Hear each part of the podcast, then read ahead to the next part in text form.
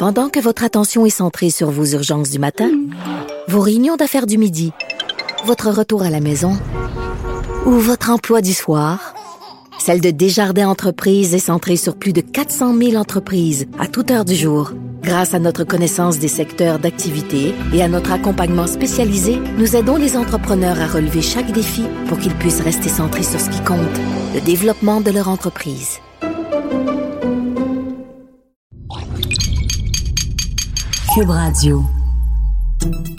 Salut, c'est Charles Tran avec l'équipe dans 5 minutes. On s'intéresse aux sciences, à l'histoire et à l'actualité.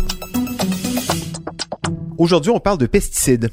Se tenait cette semaine la commission parlementaire de l'agriculture, des pêcheries, de l'énergie et des ressources naturelles mandaté pour faire la lumière sur l'impact des pesticides sur la santé humaine et l'environnement. Ça s'est terminé hier, donc jeudi, à Québec. En tout, 76 mémoires y ont été déposées et 26 groupes ont été entendus. Parmi les témoignages attendus, celui de l'agronome Louis Robert, qui avait été injustement congédié pour avoir dénoncé l'ingérence de l'industrie et les pratiques de son ministère le MAPAC. Il a d'ailleurs récemment été réintégré dans ses fonctions. Donc, une commission attendue. Voici le compte rendu de notre collaboratrice à la colline parlementaire de Québec, Véronique Morin.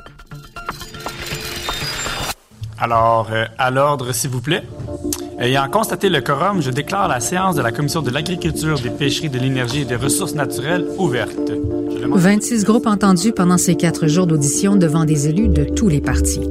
Quatre jours d'audition qui ont permis de confirmer qu'il y a trop de pesticides dans les champs québécois, que ces produits sont nocifs pour la santé et que l'ingérence de l'industrie était omniprésente et qu'elle influence les agences de services publics. Pourtant, on déplorait plusieurs, aucune des compagnies productrices de pesticides était invitée. Parmi les groupes entendus, on compte des groupes environnementaux comme la Fondation Suzuki qui d'entrée de jeu a comparé l'industrie des pesticides et leurs tactiques de vente à celle de l'industrie du tabac.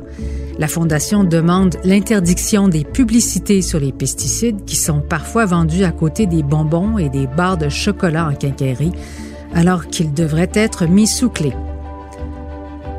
Elle joint sa voix au groupe Équiterre qui recommande un bilan précis des ventes avec référencement qui permettrait des études épidémiologiques. Les groupes environnementaux recommandent également que le glyphosate, un pesticide puissant, soit interdit par souci de précaution. On a également entendu Marise Bouchard de l'Université de Montréal, qui est professeure de santé environnementale et chercheur en épidémiologie environnementale. Elle est venue témoigner du lien entre les pesticides et les troubles de déficit d'attention la déficience intellectuelle et d'autres problèmes neurologiques chez les enfants. Collectivement, ces travaux suggèrent que les pesticides de la classe des organophosphorés sont associés à des effets neurotoxiques se manifestant par des déficits cognitifs et des problèmes de comportement chez les enfants. Ces observations ont été réalisées à des niveaux faibles d'exposition communément rencontrés dans la population. ces études et celles qu'elle a citées sont indépendantes contrairement à celle de l'Agence de réglementation de la lutte antiparasitaire, l'Agence Arlan du fédéral, dénoncée par l'Institut national de santé publique, INRS, parce qu'elle se fie à des études privées, donc biaisées, fournies par l'industrie des pesticides. Madame Bouchard souhaite un registre agricole de l'utilisation des pesticides à condition, évidemment, de pouvoir y avoir accès. Il n'y a aucune raison que ces informations d'intérêt public demeurent cachées, a-t-elle conclu.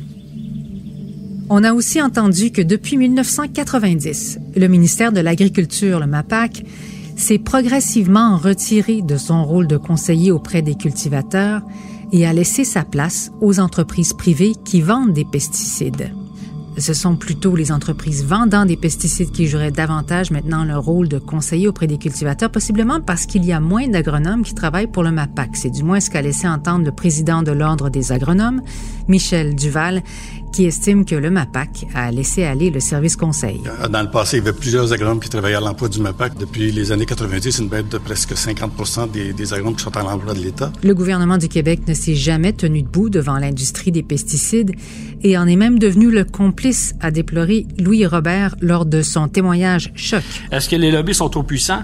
Je ne crois pas. Les lobbies ne sont pas si forts que ça. C'est que nous n'avons affirmé aucune opposition. Nous avons été faibles. Le dicton ils ne sont puissants que parce que nous sommes à genoux s'applique à la situation parfaitement. Nous n'avons pas résisté au lobby, nous sommes devenus le complice. Résultat, une surutilisation des pesticides. Le lanceur d'alerte est venu donner des exemples de traitements de semences qui n'en avaient pas besoin. Et ce parce que les recherches publiques ont été mises en doute par l'Union des producteurs agricoles.